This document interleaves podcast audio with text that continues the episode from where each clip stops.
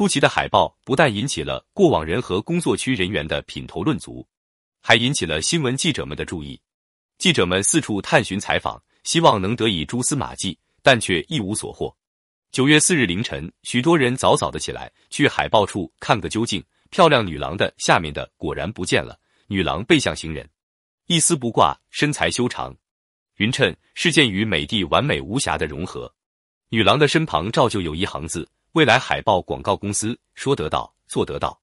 未来海报广告公司顿时名播千里，家喻户晓。事后，法国妇女解放组织曾指责该公司损伤了妇女的尊严，引起了一场小纠纷。但未来海报广告公司却从此为世人所了解。商人活用之一，其是指超出常识、常规、常法之外，给人以不凡、独到之感。即别人未能想到的，他能想到；别人未曾涉足的，他先涉足。成功的企业经营者往往都能了解消费者的要求，随机应变，拿出奇招。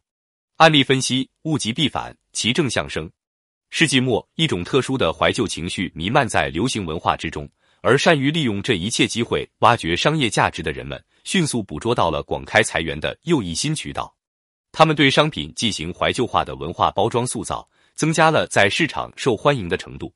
音乐是对时代变迁最为敏感一种艺术形式，怀旧情感也体现在音乐之中，为流行音乐市场的发展找到了一条出路。怀旧金曲影响感染着各国的人们，在美国，对大众心理揣摩的最为精到的商业广告片制作者们注意到了这股音乐怀旧的趋势，于是，一大批风靡于七十年代的摇滚乐曲被重新挖掘出来，作为广告片的配乐，来打动怀旧的心。方便食用速溶咖啡是工业时代的产物，但随着怀旧文化的兴起，咖啡还是煮得好的口号也重新被人们所关注。越来越多的人怀念那个煮烧咖啡的年代，他们认为速溶咖啡令人兴味索然，破坏了咖啡文化。制作与饮用咖啡应当是一种生活情趣，而非目的。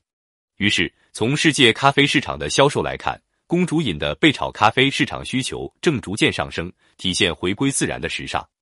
早在七八十年代，黑白电视就成为历史，即使彩色电视机也由初级发展到高级。